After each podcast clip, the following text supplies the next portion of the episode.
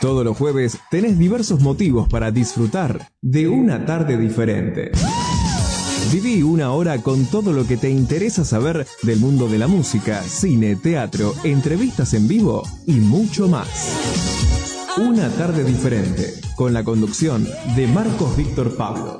Todos los jueves de 15 a 16 horas por Arinfo. La ciudad autónoma de Buenos Aires, transmite arinfo.com.ar, más que una radio. arinfo.com.ar, más que una radio.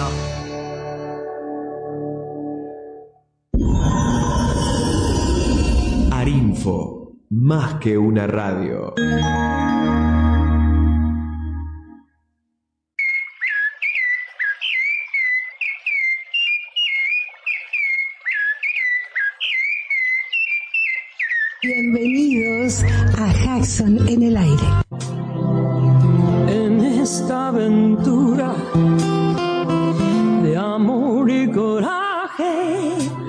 Solo hay que cerrar los ojos y echarse a volar.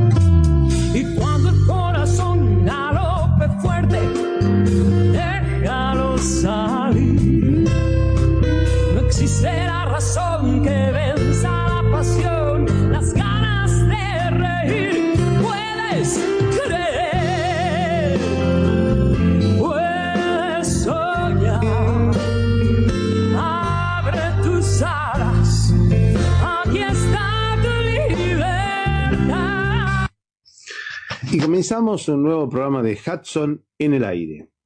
Bienvenidos, bienvenidos a este nuevo espacio. Ustedes saben que Hudson en el aire le transmite todas las novedades del Parque Ecológico y Cultural Guillermo Enrique Hudson o eh, William Henry Hudson o Guillermo Enrique Hudson. El Parque Ecológico es un lugar que tiene unas 54 hectáreas en cuyo centro se encuentra el solar natal donde naciera el naturalista y escritor Guillermo Enrique Hudson allá en 1900 1841. Este solar hoy día forma parte de una reserva, de una reserva natural de usos múltiples, y en el centro se encuentra el museo, el Museo Histórico Provincial, donde naciera el escritor.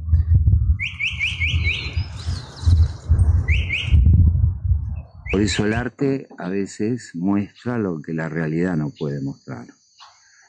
Y bueno, eh, en colación con la obra de Hudson, Hudson como artista puede explicar cosas que los científicos no pueden transmitir.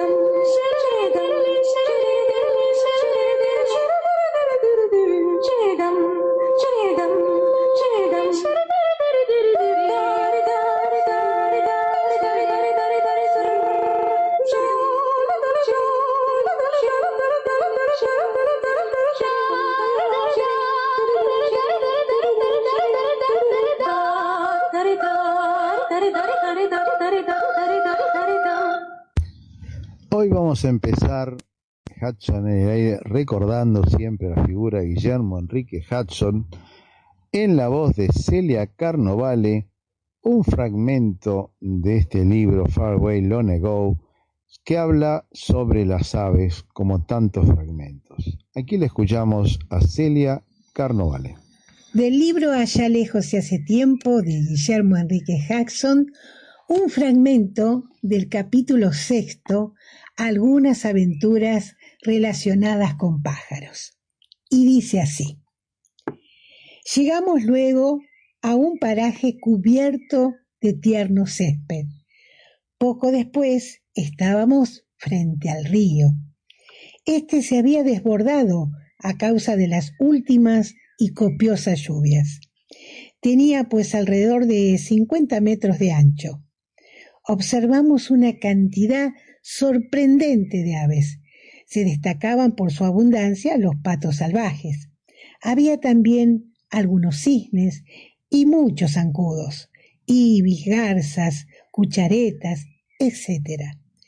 Pero los más asombrosos, los más maravillosos de todas esas aves eran unas esbeltas, altísimas, de color blanco rosado.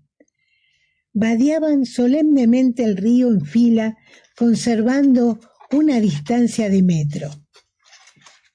Se hallaban a 20 metros de la orilla.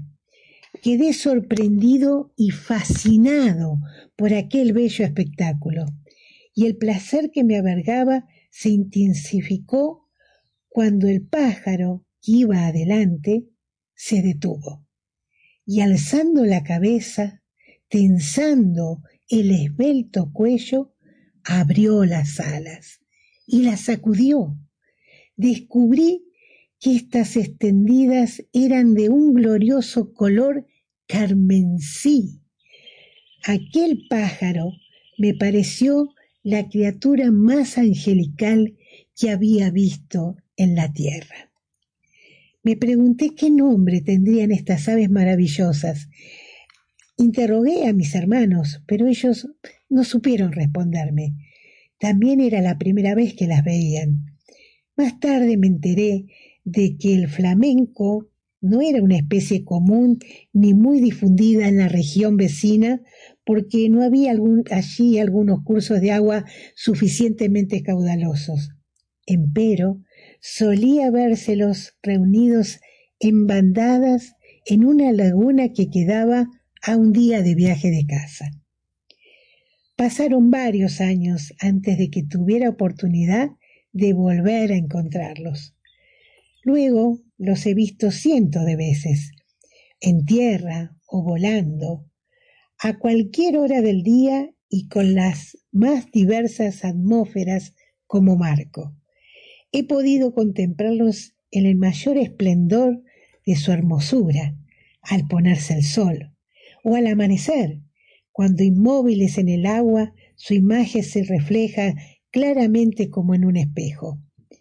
Los he divisado desde una alta orilla, volando en bandadas, rozando casi el azul del agua, formando una larga línea carmesí o una perfecta media luna, conservando iguales distancias entre sí, con las alas a punto de tocarse. Pero el deleite que me produjeron tales espectáculos no podrá jamás compararse con el que experimenté en aquel primer encuentro, cuando tenía apenas seis años.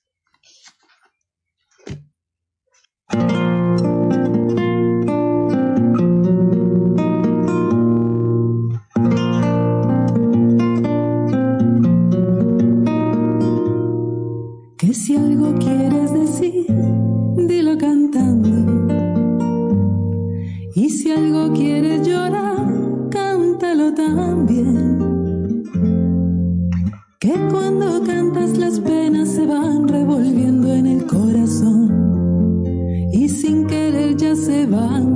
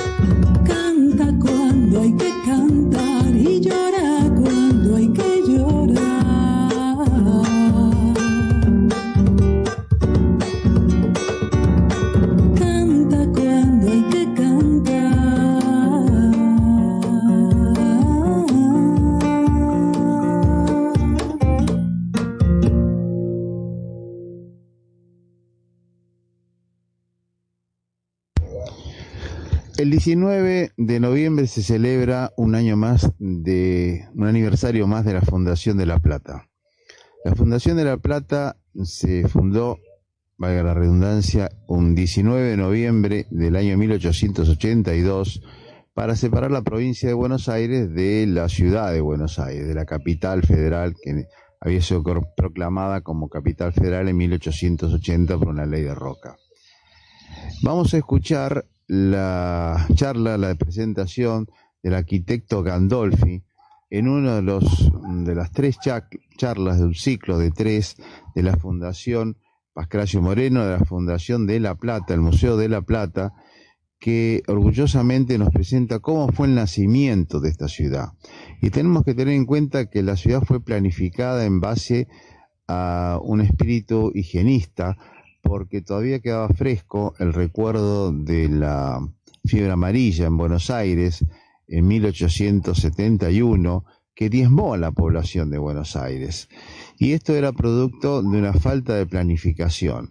Por eso la ciudad de La Plata trató de po- ponerse en práctica en base a un esquema eh, redactado, planificado, con diagonales, con aires, con, con plazas, con lugares abiertos y públicos, para, la que, para que la salubridad de la población sea mucho más eficiente que Buenos Aires.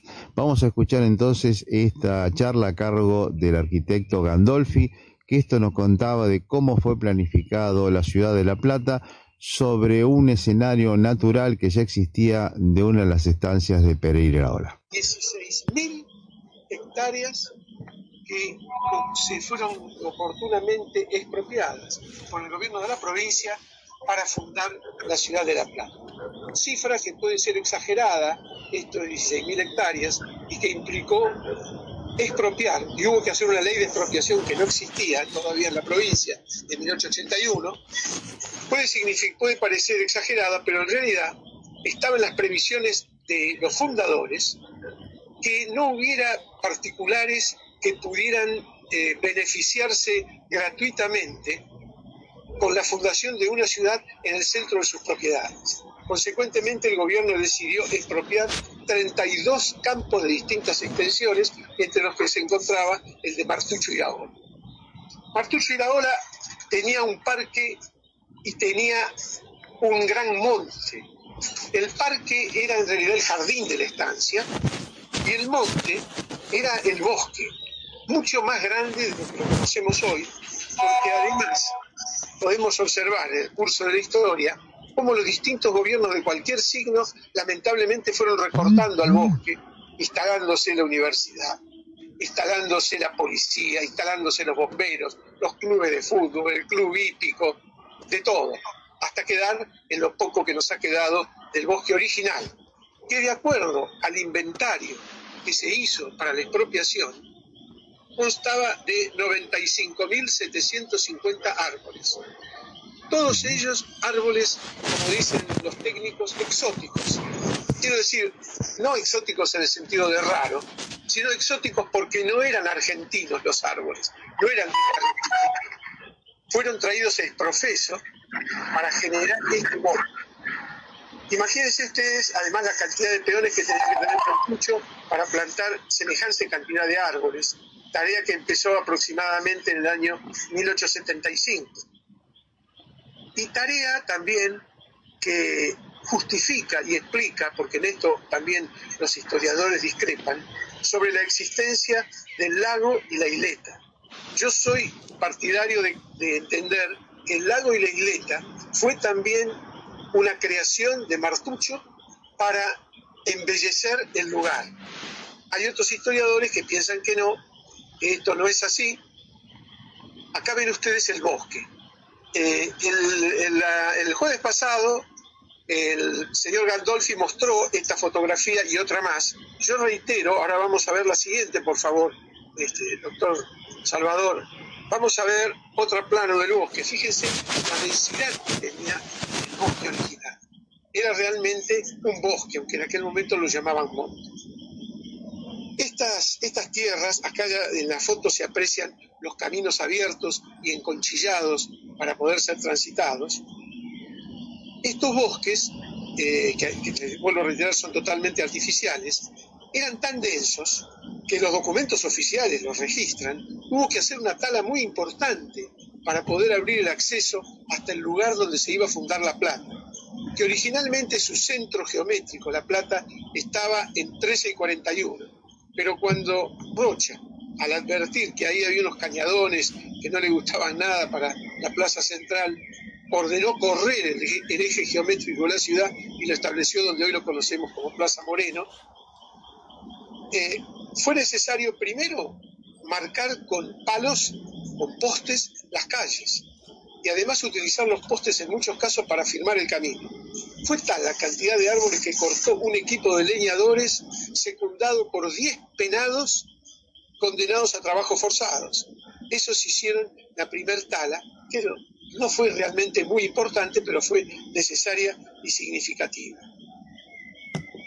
Armado así, digamos, el, el lugar de la fundación, eh, les puedo comentar también curiosamente que alrededor de estas especies de mojones que se pusieron al principio, después fueron suplantados por mojones de hierro, Rocha tuvo que intervenir personalmente como gobernador porque los agrimensores que tenían a su cargo la tarea de delinear la ciudad se encontraron que, como justamente el casco histórico de la ciudad, que nosotros conocemos hoy como casco fundacional, era un gran maizal en plena producción, los eh, arrendatarios de los grandes estancieros que le arrendaban para cultivar la tierra destruían estos mojones. Y Rocha sacó un decreto dando 30 días para el desalojo de todos los arrendatarios con la consiguiente indemnización.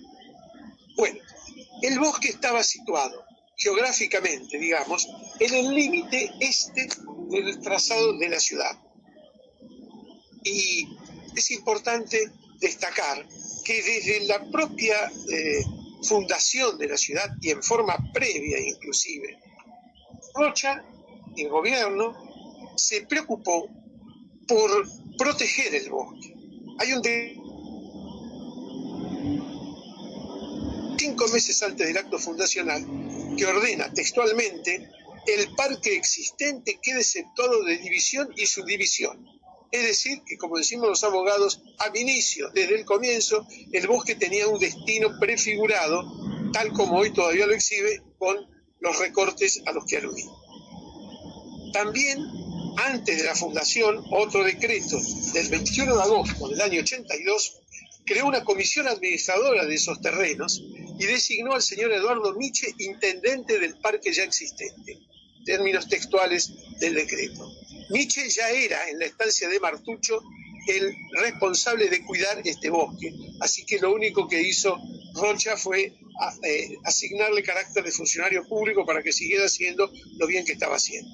Fundada la ciudad, en 1885, el 9 de febrero de ese año, se nombró otra comisión para que asuma la creación, lo voy a leer textualmente, de un gran paseo público para higiene y recreo de la población por el jardín y montes de la antigua estancia de Iraola, bajo la presidencia del entonces presidente de la Cámara de Diputados. Fíjense ustedes la importancia que se le daba. Doctor Salvador, ¿podemos mostrar la imagen del casco de la estancia de Iraola y se alcanza a ver su jardín? Acá tienen ustedes el casco de la estancia de Martín José Iraola y el jardín o parque. Para que se ubiquen, esto está tomado, la fotografía, desde lo que podríamos decir la, calle 60 y 122. Este camino eh, que se ve a la izquierda de la imagen es más o menos la ubicación que tendrá hoy la avenida 60. Y el casco de la estancia, que después fue demolido, porque no estaba en estado suficiente para albergar al gobernador como fue al principio, estaba donde hoy está el predio que ocupa el Club de Gimnasia y. Este, este edificio, cuando fue demolido, fue suplantado por otro edificio que le voy a pedir al doctor Salvador si es tan amable de poner en esta en pantalla. Esta casa, que fue eh, levantada sobre la avenida 1 y de- también el tiempo la hizo desaparecer, es una casa prefabricada que, como ustedes verán, tiene mucho de las casas importantes de la película del Far West, porque fue una de las tantas casas de distintas categorías que se importaron de Estados Unidos, casas prefabricadas. Esta es una casa prefabricada, digamos, este, de categoría eh, plus para el gobernador. Después había otras casas de menor importancia, como la que supo conservarse hasta que la quemaron unos forajidos del Parque Saavedra, y finalmente casillas de madera comunes que eran para este, ubicar y que pudieran habitar los, eh, la cantidad de albañiles, de obreros que vinieron a levantar la ciudad. Piensen que contemporáneamente con los trabajos de la fundación hubo comisionados en Europa que contrataban obreros por miles y cada mil de obreros además hay que calcular que podían venir con sus familiares a instalarse.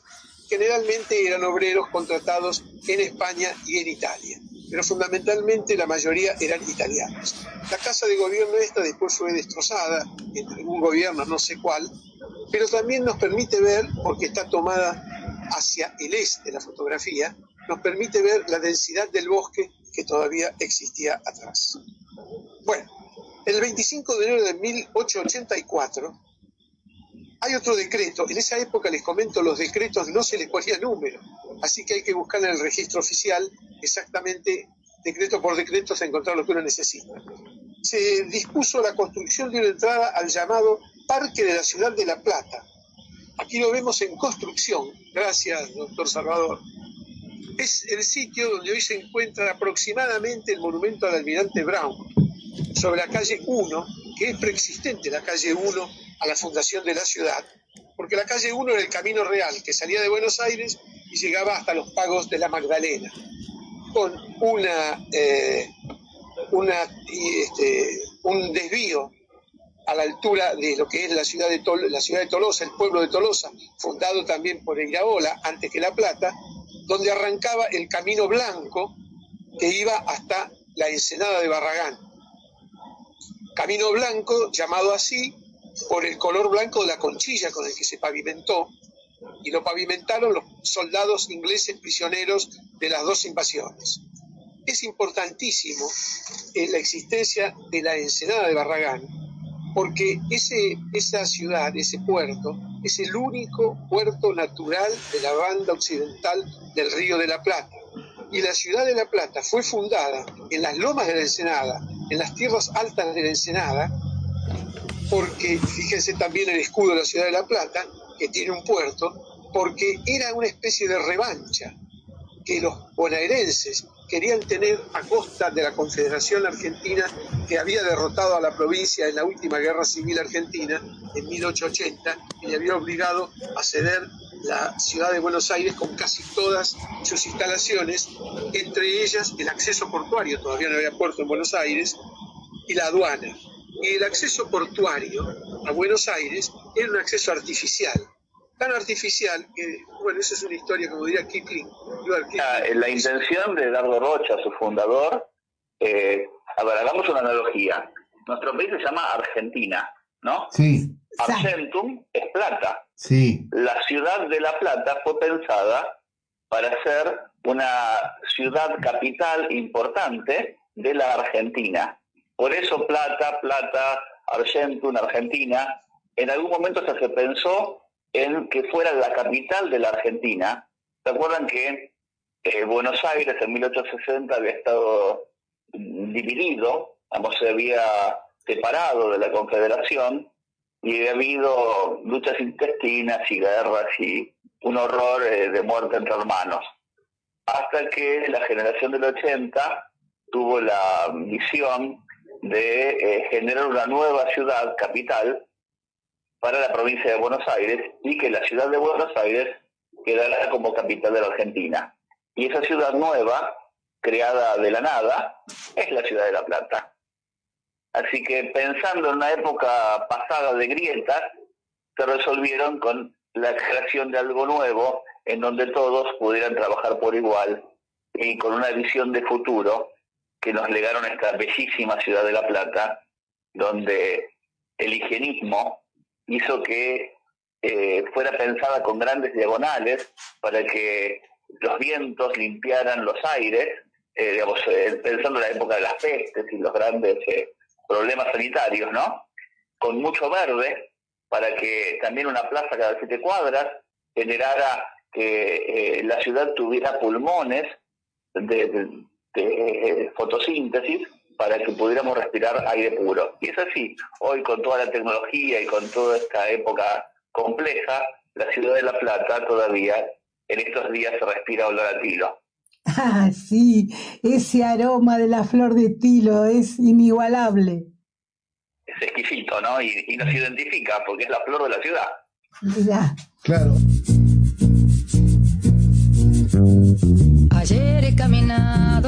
Sola. Ayer he caminado sin voz. Y estaba la avenida de los tilos tan largamente triste que pensé que el otoño es igual que este color de ese color de caminar sin voz. Ayer he caminado más que sola. Ayer he caminado sin voz. Y estaba la avenida como río de otro país tan pobremente frío, tan largamente triste, que pensé que el otoño es igual que el desamor. Ayer he caminado sin voz. Y todo lo que he visto no lo he visto. Apenas he mirado porque tuve mucho miedo aquí en el corazón. Ayer he caminado más que sola. Ayer he caminado sin voz. Y estaba la avenida de los tilos tan largamente triste que pensé en qué país estoy. Si estoy sin voz, en qué país hecho de desamor. Walter, vos sos presidente de ADIMRA.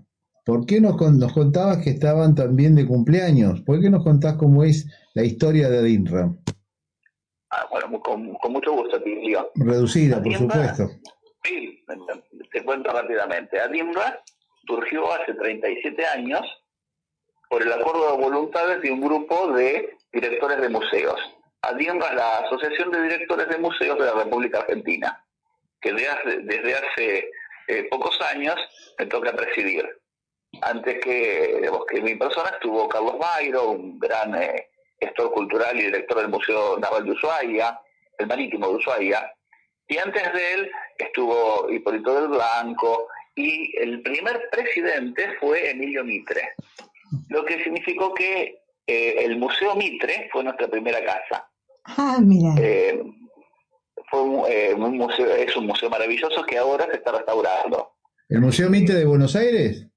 Sí, Ajá. sí, el Museo Mitre, la casa de, de, de Bartolomé Mitre, Sí. eh, su nieto, Emilio Mitre, fue el primer presidente de la Asociación de Directores de Museos. Ajá. Y después, digamos, la asociación lo que intenta es aunar a los directores y generar propuestas para eh, enriquecer a los museos y proteger la cultura.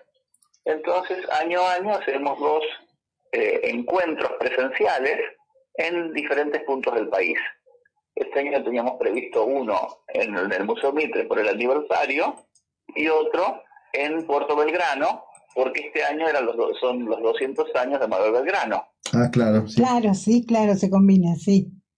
Claro, entonces ambos encuentros se han postergado a con momento que la presencialidad lo permita. Claro. Pero, eh, eh, digamos, eh, toda la mm, maquinaria para armar el, el encuentro está pendiente. Y eso hace que directores de todo el país nos encontremos, compartamos eh, algunas mesas redondas, eh, charlas, invitamos a alguna personalidad a dar una clase magistral de un tema particular en relación a las necesidades del museo que es sede. Y eh, de esa forma estrecha- estrechamos lazos, vínculos que van generando nuevas eh, posibilidades para los museos. Y con, con vos, Atilio, somos parte de FADAM, la También. Federación de Asociaciones de Museos. Sí. Bueno, el- ya dos años seguidos hemos hecho FADAM, ICOM y ADINRA encuentros. El primero fue en Córdoba, hace dos años, y el año pasado tuvimos la suerte de realizarlo en Jujuy. Este año pensábamos hacerlo eh, también en, otra localidad de, de la provincia de Buenos Aires. eh, se había pensado llevar a cabo, pero eh, también la pandemia hizo que eh, se tuviera que postergar. Claro. Pero toda esa actividad de museos hace que eh, tengamos la suerte de conocer gente maravillosa como ustedes, que compartimos los mismos ideales del patrimonio, de la cultura y, de, del bien común. Así que eso es un, es un placer que nos hace que podamos compartir estas entrevistas y, y gratos momentos.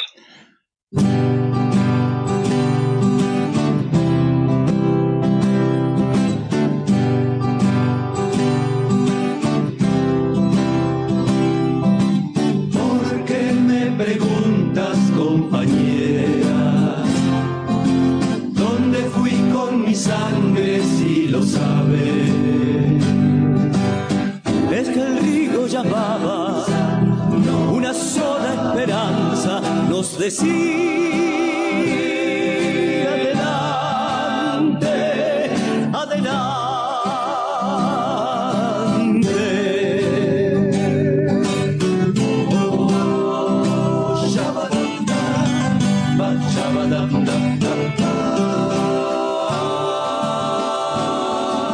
Fue por vos, mujer, por nuestros sueños. Mi pecho el estandarte. Es que el río llamaba, una sola esperanza nos decía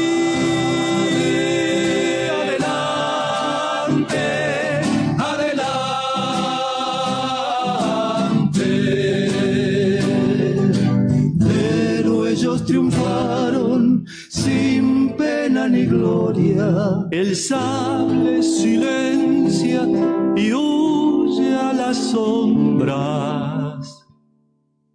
del río coral que inundó las calles y gloria cantaba. Diciendo,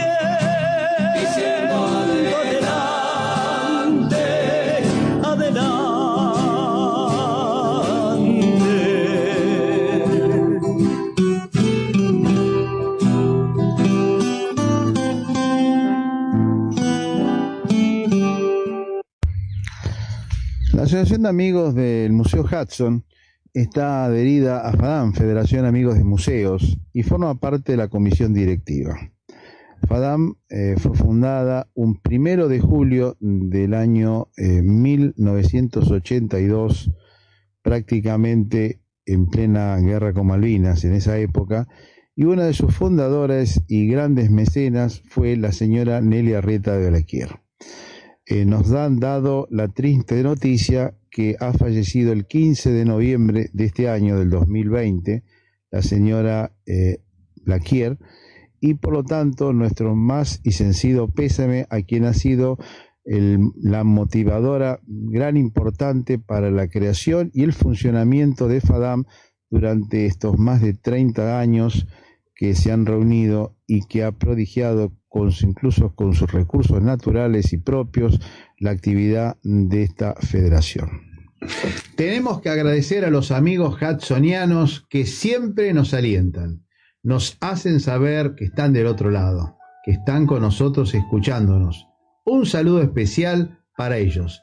Empezamos con Merizam Pérez del grupo Scout Guillermo Enrique Hudson y su grupo Manada, Humberto Shinsato de la colectividad japonesa y la colaboración de Mercedes Rodríguez y Celia Carnovale, también de Angelita Arocha que nos mantiene y nos escucha constantemente. Marcelo Montenegro, Susana García Vera, Jorge Orlando López, Silvia Barci desde la banda oriental, María Susana García Coni de Posadas, Estela Sazarino, Ricky Merlín, Juan Carlos del Pup, Winnie Winnie Martínez, el licenciado Carlos Fernández Balboa, que siempre nos colabora y nos aporta con su capacidad de museólogo. María Virginia de Matei, Adrián Mateusi, Alejandro Arias, Daniela Costa, el artista plástico hudsoniano, Sofía Mariana Ayala, Oscar Alberto Echande, Fernando Hasfield, y otros oyentes que no tenemos los nombres porque no los etiquetan en el Face, pero siguen nuestra trayectoria. También, también queremos aprovechar para saludar a nuestra operadora, Jordana. Jordana, fiel en los controles, nosotros les mandamos los audios grabados desde casa, porque nos quedamos en casa, y ella firme en los controles en la operación técnica. Muchas gracias a todos ellos.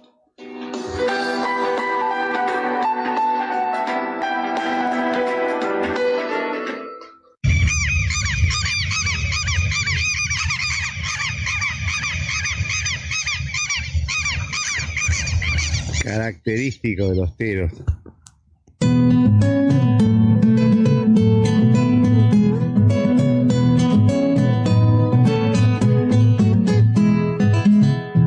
Cebadura no vamos para ningún lado. Hay que cambiar la hierba, hay que cambiar. El mate está lavado. El mate está lavado, compadre. que El mate está lavado.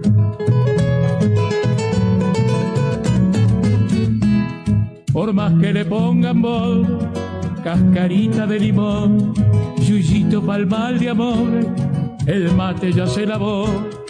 Aunque cambien la bombilla o lo yapen con café, por mucho que lo remienden, yo ya le perdí la fe. Con esta cebadura no vamos pa' ningún lado. Hay que cambiar la hierba, hay que cambiar que el mate está lavado. El mate está lavado, compadre, que el mate está lavado.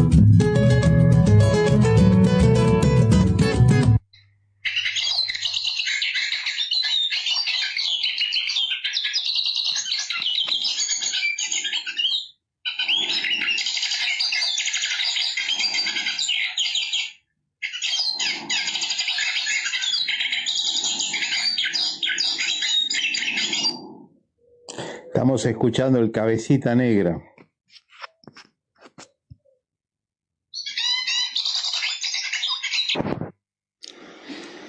En la provincia de Buenos Aires eh, se están realizando los cursos de la ley Micaela eh, eh, para todas las autoridades de organismos.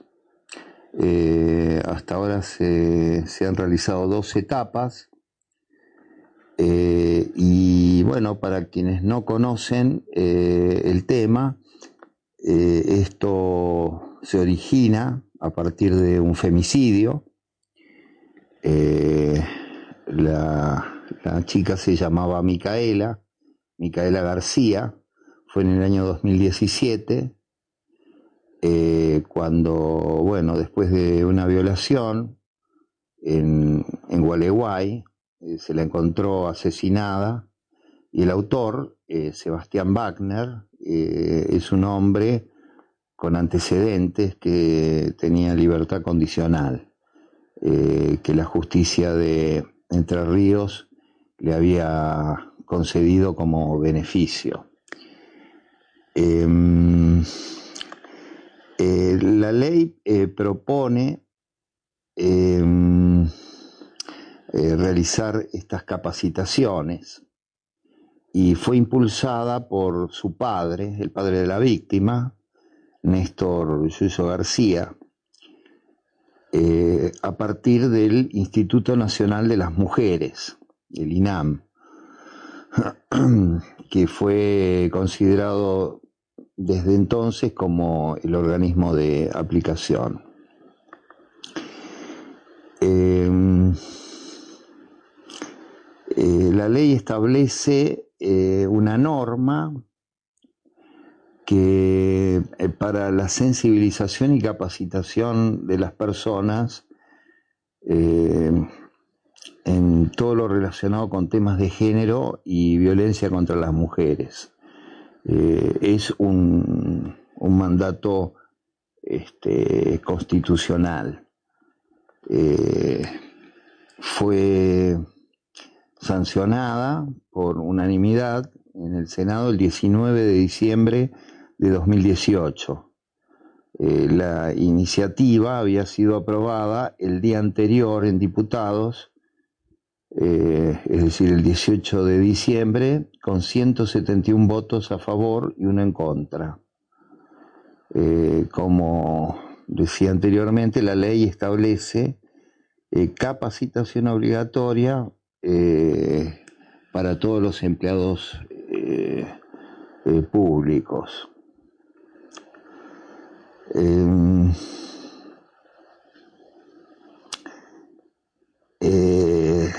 la ley es la 27.499 eh, del Programa Nacional Permanente de Capacitación Institucional en Género y Violencia eh, contra las Mujeres.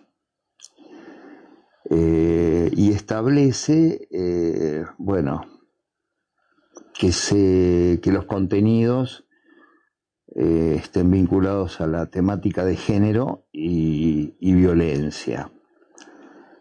Bueno, la ley tiene como objetivo eh, transmitir a través de quienes estamos al frente de distintas eh, reparticiones eh, públicas, eh, toda esta, esta normativa legal para tratar de mo- morigerar los perjuicios que hay contra este, la mujer y, la discriminación eh, de, género. Mm,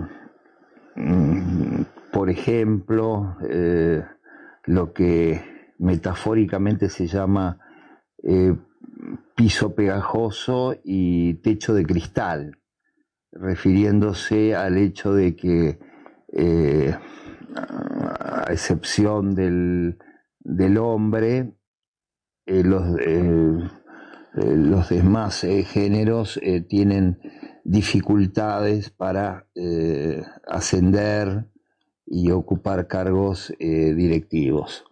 Así que bueno, estamos transitando esta, esta nueva capacitación impartida desde el gobierno nacional y provincial.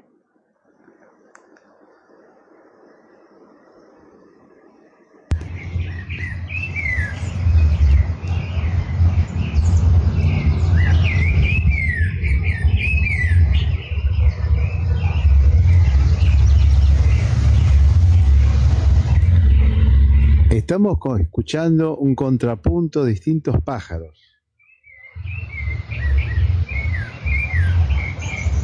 Vemos como uno le canta y el otro le contesta.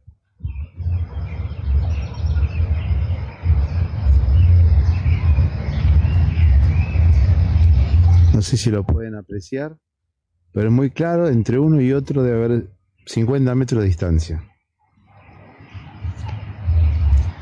Es la época de los pájaros, es la época de la primavera.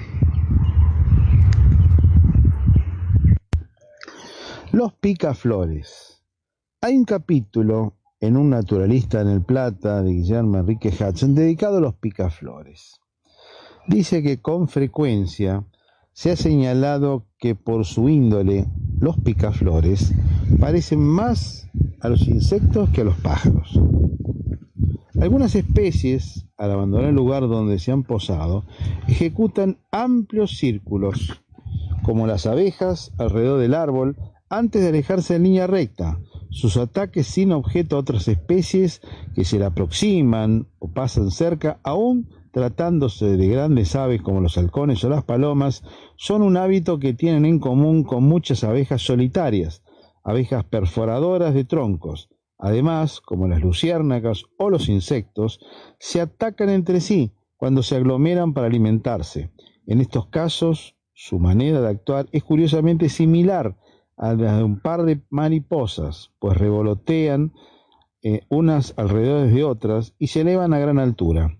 Una vez más, como los insectos, no les molesta la presencia humana cuando se alimentan o cuando están dedicados a la nidificación o para incubar. Como numerosas abejas solitarias o avispas, es frecuente que se aproximen al caminante o a quienes están detenidos para mantenerse supeditados a pocos centímetros de sus rostros. Y si entonces se les asusta, es frecuente que regresen para revolotear tanto en torno a su cabeza. Todos los pájaros, aun aquellos que disponen de menor versatilidad y en sus lugares donde la presencia del hombre no es frecuente, demuestran tanta reserva como curiosidad ante la presencia humana. Y continúa diciendo que el nombre técnico es triquilino, triquilino, que se conoce solamente en un continente, prometen superar a todas las demás familias, incluso las más cosmopolitas, que son los pinzones, que en número de especies hoy en día hay tantos pájaros como todas las aves conocidas en Europa en ese momento. Hay motivos para creer que quizás sea más abundante aún. La región más prolífera y donde están más desarrollados es en el oeste de Brasil y en los Andes peruanos bolivianos. Es precisamente a partir de conocimiento de Sudamérica que los pocos naturalistas y recolectores que han llegado a regresar cargados con un botín para poder hablarnos de esta región que sobrepasa a todas en superabundancia, belleza de vida y como seres alados. Recordemos que ha sido designado el colibrí o el picaflor común, el picaflor verde, como el pájaro más emblemático, distintivo de la capital federal, de Buenos Aires. Witsi, otros dicen colibrí, otros me dicen sin sun, dicen que me llamo así. Unos dicen chusma rosa, otros dicen picaflor. Los científicos me dicen troquilino, sí señor.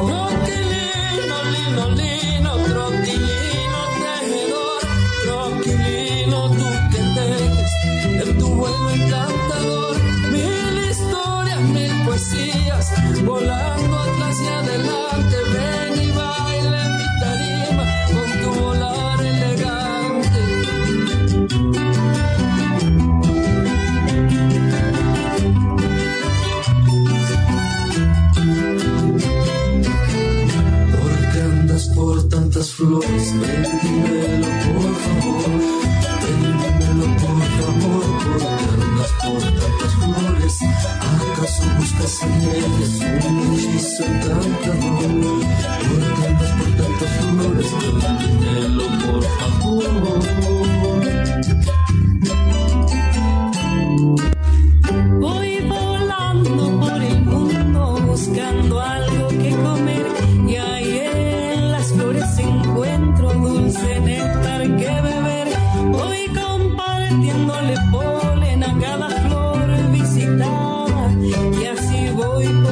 pasando toda esta selva floriana.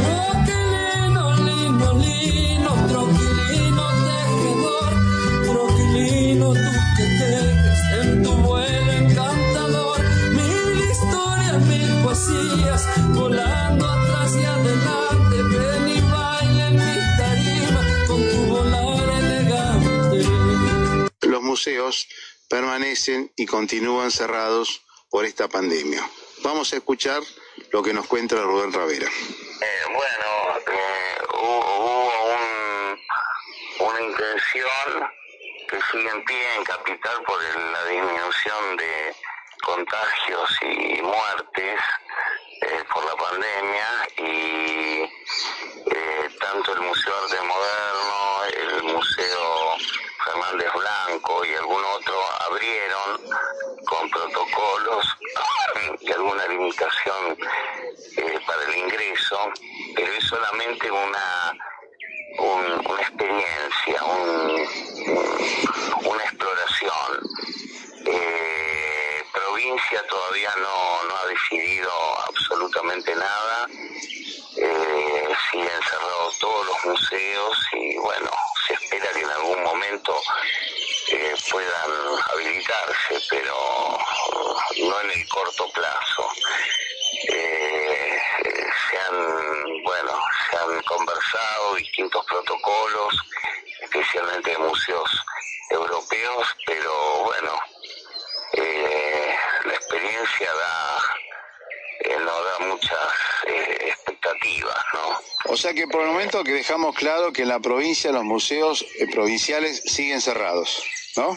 Sí, sí, sí. Eh, llamaron muchos porque eh, los visitantes confunden capital con provincia, pero primero en capital han sido pocos y bueno, provincia tiene otra otra postura.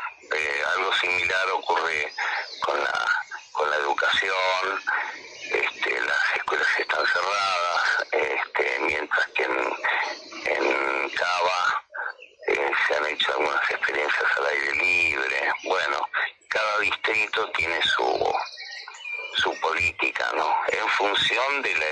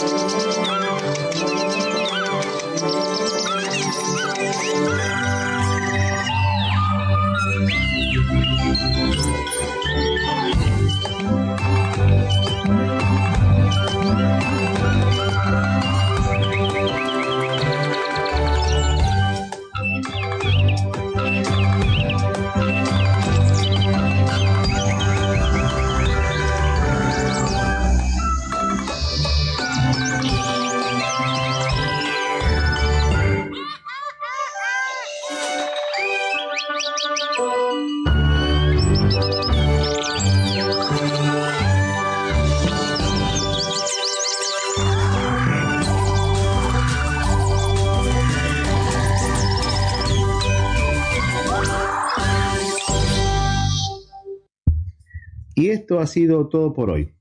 Nos despedimos hasta la próxima semana. Quien les habla, Atilio Alfredo Martínez, esperará encontrarlos el próximo jueves a la misma hora y en el mismo lugar. Chao, hasta la próxima.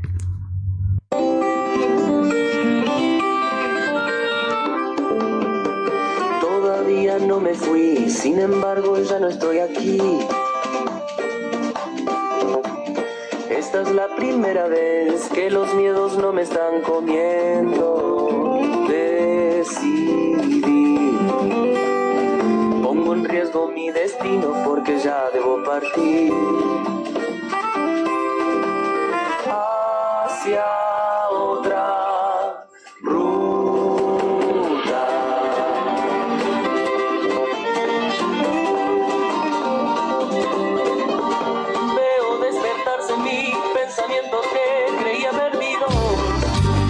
Ciudad autónoma de Buenos Aires, transmite arinfo.com.ar, más que una radio.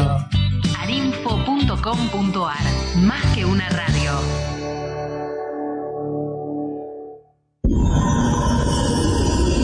Arinfo, más que una radio.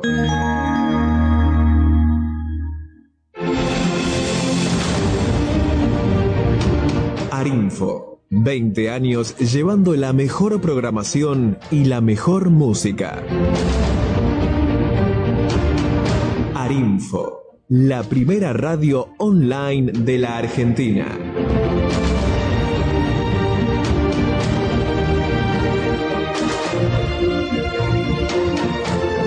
Arinfo, más que una radio.